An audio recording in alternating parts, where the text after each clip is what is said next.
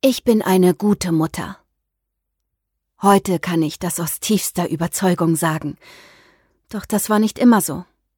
Das Wunschkind Nummer eins war ein absolutes Sonnenscheinbaby. Sehr genügsam und immer fröhlich. Alles war gut. Mit drei Jahren sollte er in den Kindergarten. Die Eingewöhnung lief jedoch nicht wie erhofft. Er wollte mich einfach nicht gehen lassen, klebte regelrecht an mir, weinte, schrie, strampelte und klammerte sich verzweifelt an mir fest, wenn ich gehen wollte. Ich sollte lernen, loszulassen, rieten mir die Erzieherinnen. Damit konnte ich nun gar nichts anfangen, denn ich hielt ihn ja gar nicht fest. Je mehr sich die Situation jedoch zuspitzte und immer schlimmer wurde, desto mehr kamen in mir die Selbstzweifel hoch. Die ersten Schuldgefühle schlugen ihre Wurzeln. Ich fing an, den Außenstehenden mehr zu vertrauen als meinem Mutterinstinkt, denn ich war, so sehr ich es auch versuchte, ja offensichtlich nicht in der Lage, mein Kind loszulassen und ihm einen guten Kindergartenstart zu ermöglichen. Es flossen unendlich viele Tränen. Ich fühlte mich jedes Mal schlechter, wenn ich den Kindergarten und mein weinendes, verzweifeltes Kind verließ.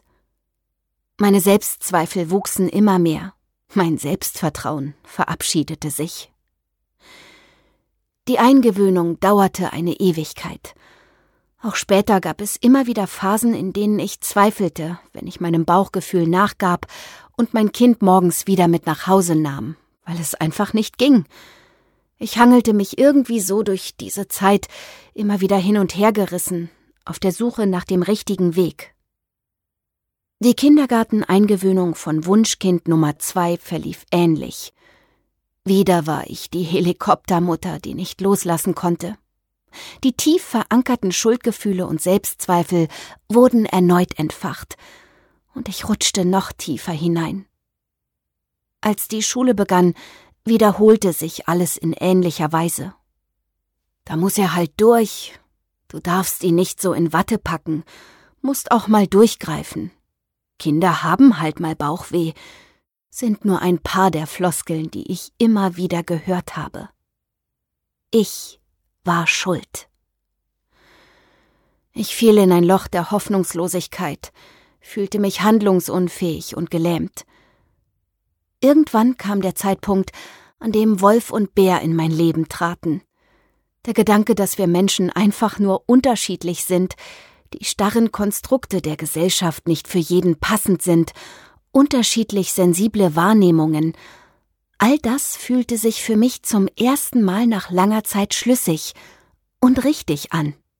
Da war endlich jemand, der mich verstand, Erklärungen hatte für so viele Dinge.